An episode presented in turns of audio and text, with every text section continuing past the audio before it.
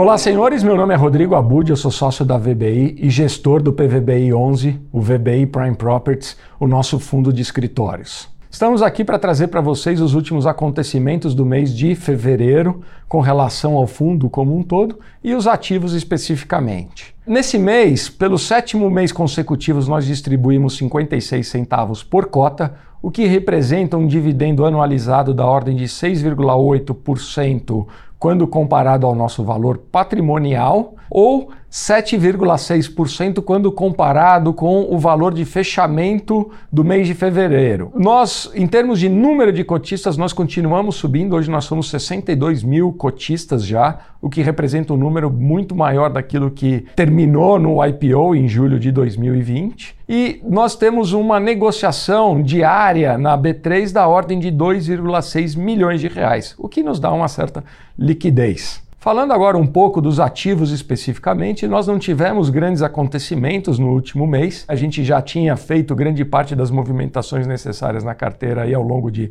dezembro e janeiro. Então, fevereiro foi um mês relativamente tranquilo, onde a gente teve mais é que se preocupar com o monitoramento do dia a dia de cada um dos ativos. No FL 4440, que tínhamos terminado as obras do lobby, dos estiários e do bicicletário, nós apenas fizemos a entrega para a administradora e o monitoramento da correta utilização dessas benfeitorias ou da utilização do edifício como um todo.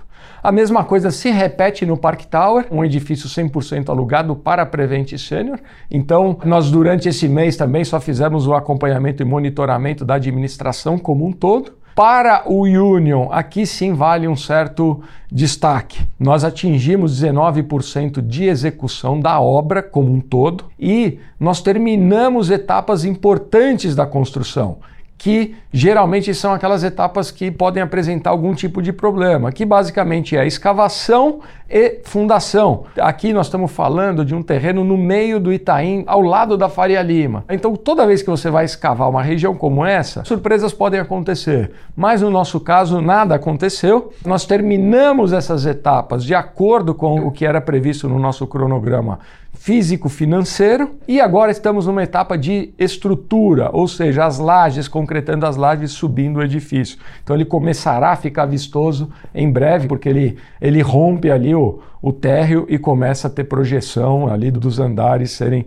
executados. No mais, então, a gente segue recebendo a nossa remuneração mensal sobre o nosso capital já investido. 60% da aquisição já foi é, desembolsado e investido e a gente recebe a remuneração sobre o nosso capital. No bloco B do JK, a gente também não teve nenhum acontecimento significativo, dado que a gente já havia terminado a revisional com a Johnson Johnson no mês de janeiro. O aluguel ali, ele se manteve condizente com os patamares de mercado e a única alteração significativa foi o índice de reajuste que nós mudamos do IGPM para o IPCA válido a partir do ano de 2022, então para o próximo reajuste. O que vale ressaltar aqui do fundo como um todo, no acompanhamento dos nossos ativos, é que a gente também tem monitorado o retorno aos escritórios e a gente tem visto que mais e mais o índice de pessoas acessando os nossos escritórios tem aumentado significativamente. Fora isso,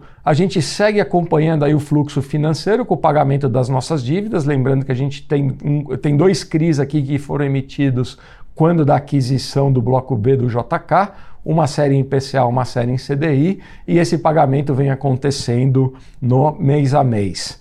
Ademais, a gente tem aqui uma situação comercial confortável, onde as negociações com os nossos inquilinos só se darão a partir do ano de 2023, que a gente tem aí algumas revisionais, e as renovatórias, ou seja, os vencimentos de contrato começam a acontecer a partir de 2024, o que nos dá um certo conforto comercial ali. O nosso índice médio de remanescências do contrato, ou seja, o prazo que falta para terminar os nossos contratos, é de 6,6 anos anos, o que mostra que os nossos contratos são bastante longos e a gente tem boa previsibilidade no nosso fluxo de caixa. Sem mais novidades, a gente volta o mês que vem com as atualizações do mês de março.